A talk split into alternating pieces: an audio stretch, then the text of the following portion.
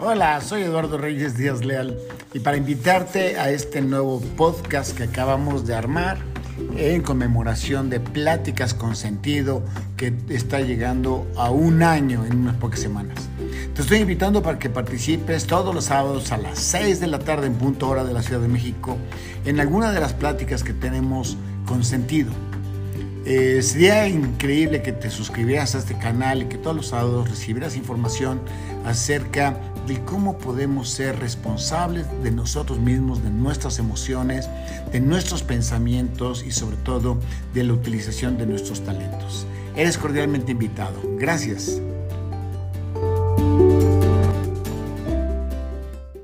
Sean ustedes bienvenidos, soy Eduardo Reyes, transmitiendo desde la Ciudad de México, desde la humilde casa de ustedes, de todos ustedes, aquí en la Ciudad de México, en este proyecto que me eché a cuestas, en donde eh, algunos sábados, bueno, todos los sábados seguidos, pero no sé durante cuánto tiempo, me eché a cuestas el compromiso de platicar con personas que quieran entrar aquí al canal de YouTube, este, una pequeña eh, reflexión, quizás de 30 a 35 minutos. En esta tarde lo que vamos a ver es de una investigación que hice, creo que en el 2018, que le llamamos perspectiva. Y si te fijas en la portada que traía este, la promoción de esta pequeña charla, que no tiene fines comerciales, no tiene fines de ningún tipo, más que la única idea es poderte servir en esos momentos en donde a veces nos flaquea un poquitito el ánimo porque estamos muchos, estamos encerrados y los que no están encerrados, creo que ya en Nuevo Laredo y el Laredo ya no están encerrados. Saludo a la familia Fernández, a Yolanda y a Fortino que me mandó un mensaje que estaban por ahí. Eh, aunque no estuvieran encerrados, la inactividad está cañona. Es decir, ha caído la economía fuertemente, las calles están, muchas calles están vacías aquí, en la zona donde nosotros vivimos, están realmente vacías. Y bueno, eso nos tiene que afectar. Nos tiene. Entonces yo dije, bueno, ¿por qué no platicamos de cosas más positivas y tratas de evitar la palabra COVID? Así que aquí no vamos a hablar de COVID, aquí vamos a hablar de perspectiva. Si te fijas en esa promoción que yo te mandé, vos quieras entrar. Aparece un chavito, un señor, pero bien chiquitito, con un maldito maletón que presume que está por ahí en las montañas. Y esto es porque lo que yo decidí es que la perspectiva es la referencia de tu vida. Eso es, es decir, tú decides si la maletuca que traes es 50 veces más grande que tú, como en el caso de esa pequeña portada, o si tú eres más grande que la maleta. Ese es, de, eso se trata, de eso vamos a platicar. Entonces, quizá deberíamos de empezar diciendo, la perspectiva a la que se refiere Eduardo en esta, en esta ocasión es el marco de referencia de mi vida. La perspectiva que tú le quieras dar. Y no me refiero a que si es una perspectiva logística o una perspectiva económica o política. No, no, no, no, no, no, no. ¿Está pesado o no está pesada la maleta? Luego entonces, bajo este principio, yo pudiera señalar que después de un largo estudio que hice para justamente sacar un libro que se llamó Perspectiva, pero no te estoy presentando el libro, te estoy preguntando, estoy presentando el resultado de esa investigación. Yo concluyo que la perspectiva que tú le pongas a la vida determina el grado de felicidad que tienes. Fíjate nomás, qué increíble. En esa frasecita va de nuevo la perspectiva que tú dispongas en tu vida o le pongas en tu vida, determina el grado de felicidad que tienes justamente en esta vida. En esta frase lo que te dice es, tú decides qué tan feliz quieres ser y no las circunstancias externas. Entonces le vamos a dar una perspectiva de qué? ¿De un maletón tamaño caguama? O de un maletín tamaño chiquititito. Eso depende de cada uno, no depende del tamaño del maletón en sí mismo. Pero bueno, tú puedes decir, está bien fácil, tu teoría, teoría, fíjate nomás cómo yo mismo me burlo de mí, tu teoría que es que está muy fácil, pero no sabes de lo que estás hablando, Eduardo Reyes, me vas a decir, ¿por qué? Porque no sabes los problemas que estoy enfrentando. Explícame, me gustaría saberlo. Digo, pero después de que tú me platiques tus problemas, yo te platico mis problemas, ¿te parece bien? Porque yo creo que todos tenemos problemas. Pero bueno, ¿de qué clase son tus problemas? ¿Una enfermedad? hoy mismo sábado, hace un ratitito, una chavita que trabaja o que trabajaba en el SAT, que ahí la conocí, me escribe, y lo digo con mucho respeto, le mando a saludar, no, no voy a decir su nombre, me dice, eh, I have a little problem, ¿cuál es el problema? Creo que está empezando una diabetes en mí. Bueno, yo le dije, yo te veo más fuerte a ti que la diabetes, le dije yo. Pero bueno, este, no sé, son enfermedades. Ese es el problema que traemos. Es que no tenemos trabajo muchos hemos, bueno, yo no, pero muchas personas han perdido un trabajo, según lo que leí en las noticias. Bueno, que las noticias son más cambiantes todos los días que el propio este, volumen de la tele. 1.5 millones de personas están perdiendo el empleo. Al final del camino lo van a perder un millón. No sé cómo le van a hacer, pero hay mucho desempleo. Yo soy uno de los desempleados o de las desempleadas. No sabes qué problemas enfrento. O hablando de desempleo, no, no tengo desempleo todavía, pero no tengo la competencia técnica que requiero para ascender de puesto. ¿Qué otro problema podemos tener? Bueno, mis relaciones están disfuncionales. ese puede ser un problema, hermano, hermano. Ese puede ser porque lo que más te hace feliz son las relaciones. Es decir, las amistades, las hermandades, los padres, los que tengan pareja, pues las parejas, etcétera, etcétera. Fíjate que mis relaciones humanas no andan muy bien, que digamos y hay un poquito de disfunción en la casa, disfunción familiar que le llaman. ¿Qué más? Bueno, la economía está de la patada. Debo más de lo que voy a poder generar y no puedo dormir. Estoy sumamente preocupado, preocupada por la economía. ¿Qué más? Bueno, también estoy enfermo. Enfermo, pues ya habíamos hablado, ¿no? De la chica que tenía diabetes. No, estoy enfermo de fama, de poder, de dinero. Nada me es suficiente. Todo lo quiero y eso es una enfermedad. Cuando tú dices, nada te satisface, todo necesitas más, ya tienes poder, más poder, ya tengo fama, más fama. Ese es un problema, hermano. Y quizás ese sea el problema más grande, pero no voy a abocar ese problema. Ese problema ya me aboqué con un libro que te, que te sugiero, si quieres, bajarlo de la página GBU eh, yo diría God bless you, pero no es globalbusinessuniversity.org.mx. Baja, el libro se llama Un tiro en el pie, es gratis y con un poquito de suerte también está este libro gratis, el de perspectiva. Pero bueno, no estoy presentando el, el libro. Lo único que yo te digo es que la fama, el poder del dinero son cosas asquerosas, no porque tengas dinero, sino porque le tienes amor al dinero. No porque tengas nombre, sino porque le tienes amor al nombre. No porque tengas poder sino porque le tienes amor al poder. Esa es una enfermedad que te deja insatisfecho, insatisfecha toda la vida. Pero bueno, ¿qué otra cosa? El pasado, Eduardo, no sabes lo que me ha pasado. No sabes todo lo que he cargado. No sabes, me abandonaron de chico, me violaron de chico, qué sé yo. Ese pasado que nos deja tanta angustia, ya lo sé. Algo más, bueno, no sabes el problema que tengo. El único sistema, el único tu sistema, el único sentimiento con el que tú y yo no podemos se llama la injusticia. Tengo muchas injusticias en mi vida. Le dieron la chamba al otro cuate que no se lo merece, se fue a las Olimpiadas, aquel por ser hijo de, de fulano de tal. Yo me había esforzado durante mucho tiempo. Las injusticias están cañonas. Pero bueno, en alguno de esos siete puntos cabe lo que tenemos. Bueno, yo no puedo quitarte lo que tenemos. Puedo orar por ti, eso sí, pero no puedo quitarte lo que tienes. Lo que yo te quiero sugerir es que le cambie la perspectiva. De todas maneras, ya lo tenemos. Yo también de todos, eso creo que creo que le pego a todos los a todos los problemas que están, a los siete problemas que lo dijimos, enfermedades, desempleo, competencia técnica, relaciones humanos, economía, fama, poder, dinero, el pasado, las injusticias. Todos hemos vivido eso. Eso no nos hace eso no nos hace más tranquilos. Lo que nos hace más tranquilos es cuál es la perspectiva que tú le das. ¿Qué perspectiva quiero que le des? Quiero que le des del tamaño de una maleta que puedes cargar. Esa es la perspectiva que yo quiero. Que no hay un problema suficientemente grande que rebase tu tamaño. Ese es el punto. ¿Y cómo le haces?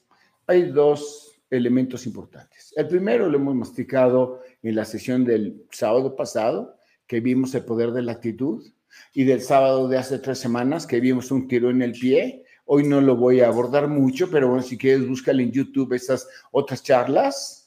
Pero primero se llama perdona, perdona, perdona, perdónate a ti, perdona a los demás, perdona a todos. Acabado diciendo mi libro número 120, Un tiro en el pie, vive el presente con amor, el pasado con misericordia y el futuro con esperanza. Tienes que perdonar. Ay, sí, como si fuera muy fácil. No sé si es muy fácil, pero ese es parte del intento. Y la segunda cosa está más chida quiero que recuerdes que estamos hechos a imagen y semejanza de Dios. Es lo que quiero que recuerdes. ¿Y eso qué quiere decir? Que tienes su ADN. ¿Y eso qué quiere decir? Que tienes el poder para vencer cualquier cosa que esté en esta tierra. Pero tienes que creerlo. Pero bueno, hoy te vamos a entrar al tema, al tema de creer. No, no es una plática de Dios, aunque amo a Dios y claro, no lo puedo dejar a un lado, lo tengo que poner en medio de esto, pero no quiero convertirte, quiero que seas feliz. Bueno, ok, ¿y ahora qué quieres que haga? Quiero que encuentres en que en esa semejanza, imagen y semejanza que tenemos con Dios, con ese poder que tenemos, con ese ADN que tenemos de Él, puedes escoger cómo reaccionar ante las adversidades. Es tu, es tu decisión si reaccionamos en forma negativa, si reaccionamos en forma positiva. Esa es una decisión tuya. Oye, no, Eduardo, creo que estás equivocado. Yo nací así, yo nací negativo. Quizá como otros, como mi Jalita nació positiva. Quizá, no lo sé. Yo no lo sé. Pero la carga genética apenas influye el 20% en tu forma de ser. 20%. Un 20% adicional es lo que nos metemos al cuerpo, lo que comemos, lo que tomamos, el smoke que, que, fumamos en el, en el camino, etcétera, etcétera, etcétera. Pero el 55% es la actitud que le pongas a la vida. O sea que se puede cambiar. Pero si tú decides que sea negativa, está muy bien. Significa que los problemas a veces los eludimos, a veces le tenemos miedo, por no decir pánico, y a veces no nos tenemos en aflicción. Y bueno, la ilusión, es decir, eludirlo, el pánico y el miedo, la aflicción y la frustración, ¿qué crees? Es todo lo contrario a la felicidad. Y yo estoy seguro que si te pregunto, ¿a qué crees que venís a la tierra? Tú me vas a decir, a ser feliz. Y entonces no te entiendo. ¿Por qué reaccionamos ante la adversidad en forma negativa? Si hay algo que es importante que tú y yo sepamos, la adversidad, la adversidad la deberían de llamar Liverpool, porque forma parte de nuestra vida. Yo no sé por qué las reglas de la vida, Dios decidió que tenemos tantas adversidades. Quizás sea para sacar lo mejor de nosotros mismos, pero bueno, forma parte de nuestra vida y no hay nada que, te, que podamos hacer, excepto si decides enfrentarlo en forma positiva. Quiere decir que la enfrentemos. Sí, eso ya lo tengo. Ya tengo un problema económico, ya tengo un problema de disfunción, ya sé de, de las relaciones humanas, ya sé que tengo eso, etcétera, etcétera.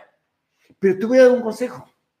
Esta adversidad que decides enfrentar. Esos siete puntos de los que hablábamos, el bagaje, la injusticia y todos que platicamos la enfermedad, quisiera pedirte de favor que cuando menos por un solo segundo la consideraras como si fuera un insumo. ¿Qué es insumo? Una materia prima.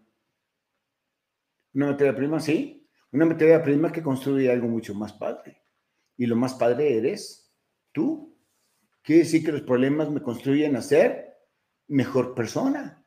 Y eso entonces determinaría a ti que todos los problemas que vivimos son insumos de la parte de la estrategia que tú estás estableciendo para ser mejor persona. Y cuando estamos en forma positiva, ¿qué crees? Nos sentimos pleno.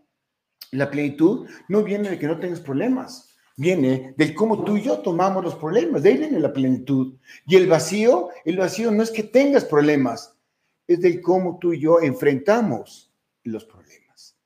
Y este deviene muy importante porque vamos a suponer que tú decides que los problemas son insumos. Y eso está bien. Está bien que lo tomes como un insumo. Está bien que entiendas que no es tu meta, sino son pequeñas cosas que vamos a recoger el camino para ponérnoslos y formar uno, uno mejor de nosotros. Si tú decides esa parte positiva, si tú decides que todo problema es un insumo, ¿qué es mi recomendación? Entonces vamos a reconocer de lleno algo que dice Jesús en la Biblia, en Mateo 6, 21. Dime dónde está tu tesoro, yo te digo dónde está tu corazón. Cuando tú entiendes que los problemas son insumos, entonces ese es tu tesoro, son insumos, tu corazón ve algo mucho más grande. Y este algo mucho más grande eres tú. Y eso está padre. ¿Y yo? ¿Yo a qué? Yo, yo diría yo, al sentido de vida. Creo que el tema más importante no son los problemas, no es de que si tú y yo nacimos negativos, no es de que si tú y yo vemos muy grande la maleta que cargamos. La perspectiva se da cuando no tiene un sentido en nuestra vida. Tienes que darle un sentido a tu vida. El sentido que tiene mi vida, y lo digo con humildad porque una de mis hermanas me criticó duramente y lo entiendo, lo acepto, me dice, tú quizá no tienes derecho de hablar de Dios pero yo puse a Dios en el centro de mi corazón. Ese es el sentido. Y si Dios quiere que yo esté aquí, que dé lo mejor que yo pueda dar, no para mi fama, sino para su gloria, ese es mi sentido de vida. Pero amén de ese sentido, necesito que establezcas cuál es el objetivo de tu vida y cuál es la perspectiva que le quieres dar a ese objetivo. Dentro del objetivo de vida está tu propósito, que es crecer tú mismo, y está tu misión, que es darte tú mismo. Es decir, si tienes el don de escribir libros, escribe libros. Si tienes el don de tocar el piano, toca el piano. Si tienes el don de ser el mejor gerente de comercio exterior, sé el mejor gerente de comercio exterior y no te acepte menos, no, no, te conformes con menos. Entonces el propósito es sacar la mejor versión de ti y la misión es dar lo mejor de ti en este mundo. Así lo entendemos y entonces todos los pequeños problemas que tenemos los vamos acumulando, por supuesto, pero como insumos, como parte de la materia prima. Y eso le da una perspectiva muy objetiva a nuestra vida. Entendemos que la vida misma es un proceso y entonces empezamos a reconocer que estamos vivos por las emociones. Y entonces ya la emoción no controla mi vida, sino yo, no quiero que controle la emoción, sino yo sé que vivo a través de las emociones. Dale sentido a tu vida. Dime para qué existes. No importa la edad que tengas. ¿Por qué? Porque el propósito de ser lo mejor de ti puede darse a los 120 años, como en el caso de Moisés. Y la misión, que es darte lo mejor de ti, nadie está refiriendo que sea a título del trabajo. Si es el trabajo chido, si es el tema del piano, padre pero si está en el tema de un consejo o de la propia relación humana, da lo mejor de ti. No esperes de los demás lo mejor. Ellos tienen sus propios problemas. Tú entrega tu propio problema. Y entonces le damos la perspectiva objetiva, entendiendo que la vida es un proceso y entendiendo que las emociones nos hacen sentir que estamos vivos. Y entonces yo me hice a mí una pregunta cuando estaba escribiendo este libro y le digo, Eduardo Reyes, ¿de verdad quieres ¿Quieres vivir en plenitud? Eduardo Reyes, ¿de verdad quieres despreocuparte de los problemas y tomar al problema como si fuera parte de tu insumo para la construcción? Sí, me dije yo, entonces pon a Dios como el verdadero tesoro y tu corazón te arreglará el resto. ¿Por qué? Bueno, hay una parte en el Nuevo Testamento que dice muy claro, Dios es amor. Entonces, pon a Dios como el verdadero tesoro. Yo te digo, pon a Dios, que es el amor, como el verdadero tesoro. Ama lo que haces. No te digo que ames a tu enemigo, que sería ideal, pero cuando menos no lo odies y también le estás poniendo ahí amor. Exacto. La plenitud viene del amor. Y como yo decía el sábado pasado, mucha gente nos movemos por miedo, pero mucha gente nos movemos por amor. Yo te ruego que te muevas por amor. Pon a Dios en el centro de tu vida y entonces vas a experimentar algo diferente vas a experimentar la utilización de tu poder. Yo no sé si alguna vez te has dado cuenta, y no importa si tenemos diabetes o si estamos este, eh, con alguna discapacidad o, aún si estamos adentro de la, de la, del reclusorio, no sé si te has dado cuenta que tienes poder, pero necesito que lo reconozcas, que tienes el poder de creer. Y ese poder de creer te multiplica la confianza. Cuando tú crees que puedes, la confianza tuya se fortalece. No sé si te has dado cuenta del poder que tienes cuando eres agradecido. El poder de la gratitud es increíble. A mí me encanta la gratitud. Y saben lo que voy a decir, pero en la oficina, en la empresa donde yo trabajo, cuando más de dos personas nos reunimos y comemos juntos, damos oración. Y las personas que no creen en Dios, yo respeto a la gente que no cree en Dios o que cree en otros, está bien por mí.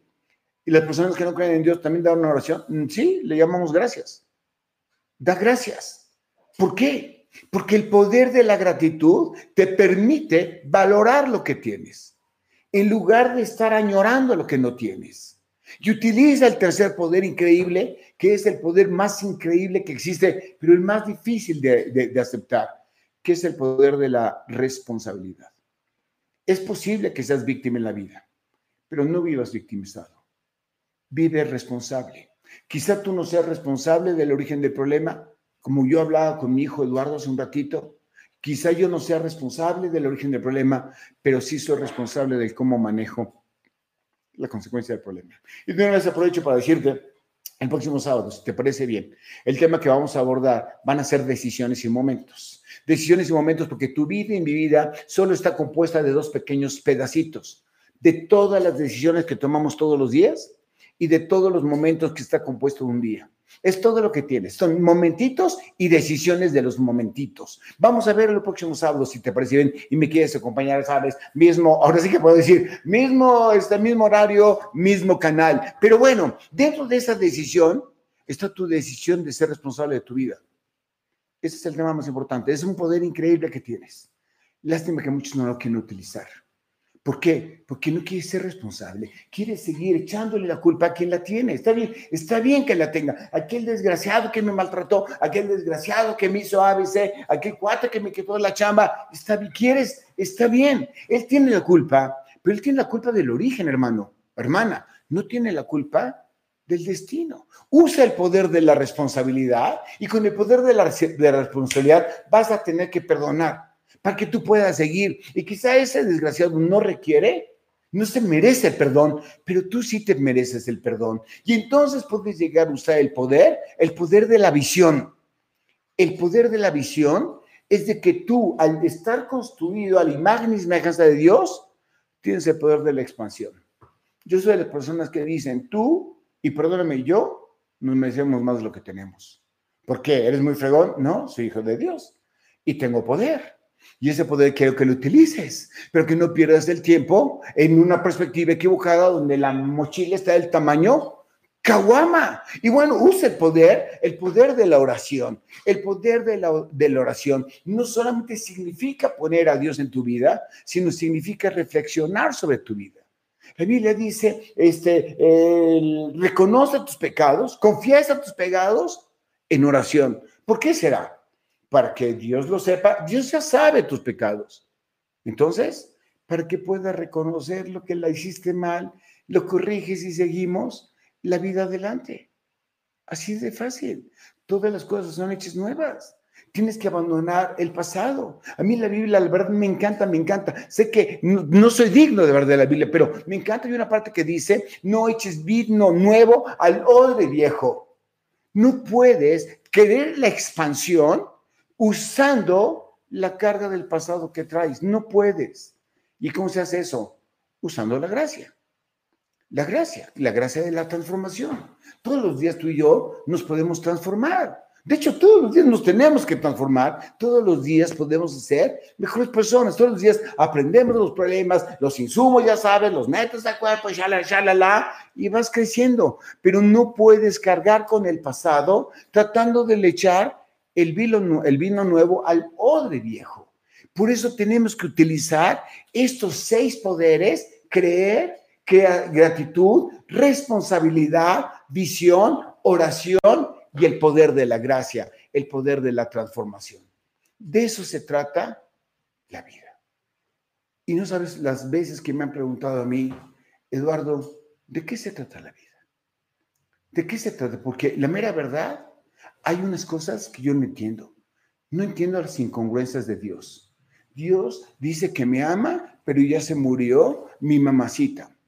Dios dice que me ama, pero ya perdí el trabajo. Son incongruencias. Bueno, ese es un tema complicado. No, pero ese tema lo vamos a ver dos amados después, cuando veamos el tema de la gratitud. ¿Te parece bien? Pero Dios tiene incongruencias. Y quiere que yo sea responsable de mi vida y quiere que me coma la carga genética que traía cuando mi bis, que no es mi caso, ¿eh? que mi bisabuela era un borracho y me lo heredó. No es mi caso, quiero aclarar. Y no tengo mucha voluntad que quiero. No creo tener mucha voluntad. ¿Qué onda?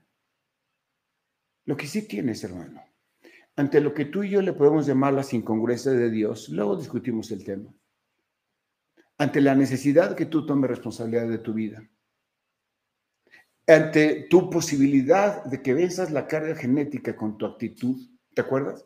Carga genética representa el 15 o el 20% de tu ADN, otro 15 o 20% es lo que comemos, las toxinas que entran a nuestro cuerpo, y otro 55-60% de la actitud que tú le pones. Por cierto, no se te olvide, este resultado de un estudio que hizo un doctor de la Universidad de Stanford en Estados Unidos. Tu cara genética y tu grado de voluntad. Esas cuatro cosas están hechas solo para ti. Eduardo Reyes, ¿de qué se trata la vida? Se trata de ti.